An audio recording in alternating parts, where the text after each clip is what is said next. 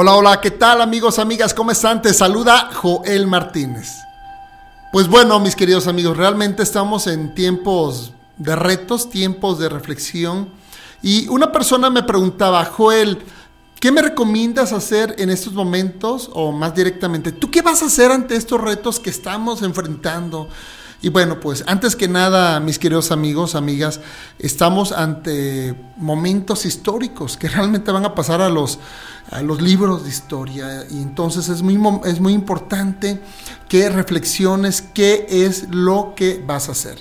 Pero te quiero comentar algo que yo, cuando no me queda claro qué es lo que voy a hacer, es algo que hago con regularidad. Número uno, hago una pregunta, me hago una pregunta. Ante este reto, ¿qué haría un avatar? Una persona muy exitosa como Tony Robbins, como Grant Cardone, como Deepak Chopra, como Gandhi y, ¿por qué no?, como nuestro Maestro Jesús. ¿Qué es lo que haría ante estos retos? Y yo creo que todos considerarían en la primera parte que es mantenerte en paz.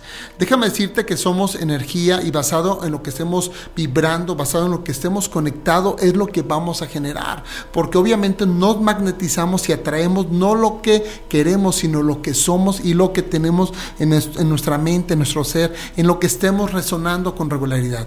Por lo tanto, es muy importante que mantengas la paz. Joel, ¿cómo lo hago? Pues conéctate a la fuente. Es momento de eh, reencontrarnos con nuestro amoroso Padre Celestial.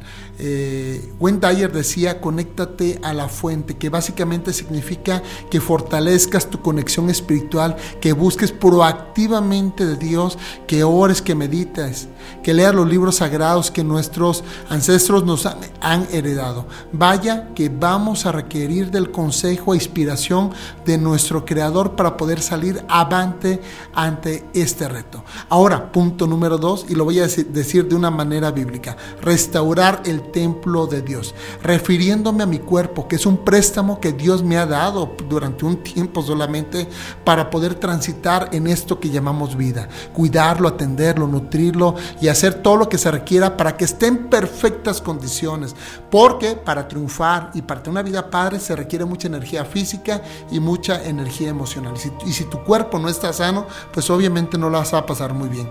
Desafortunadamente las personas que le van a pasar mal, de acuerdo a los especialistas, son aquellas que no han tenido los cuidados necesarios para que su organismo funcione adecuadamente. ¿Sabes? Puedes tener 70 años y estar saludable, como si tuvieras 25, y en su contraparte tener 25 años y tener una pésima salud. Es tiempo de tomar muy en serio este tema. Otro punto sería la familia. Si hay un tesoro que inclusive en la Biblia se nombra como herencia de Dios, como regalo de Dios, es la familia. Dedicar más tiempo con ellos, estrechar lazos, agradecer, perdonar, abrazar, besar eh, profundamente por cada uno de ellos. Es tiempo de unión, es tiempo de amor, es tiempo de que recordemos que al final del día todo lo que hacemos es por ello.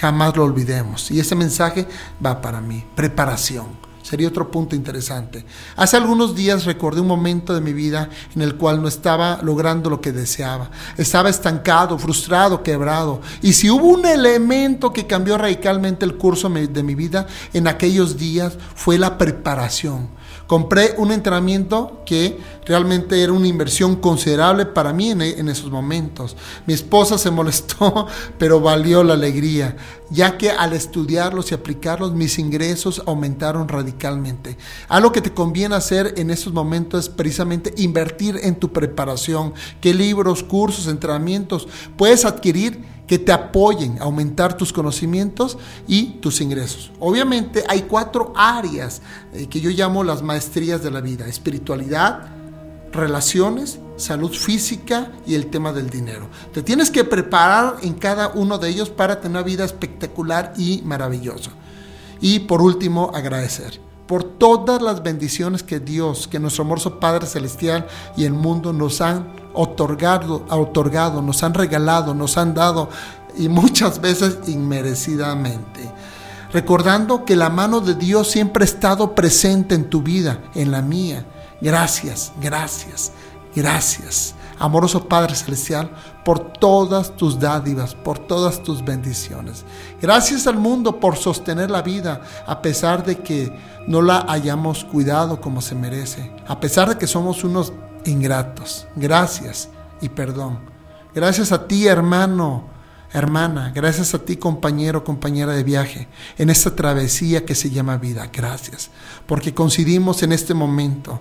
Ahora, mi querido amado, de corazón te deseo que Dios te bendiga abundantemente y que todo esto que se está suscitando sirva para reflexionar, darle un nuevo y mejor rumbo a nuestra vida y de esta manera impactes positiva y favorablemente en la vida de muchas personas.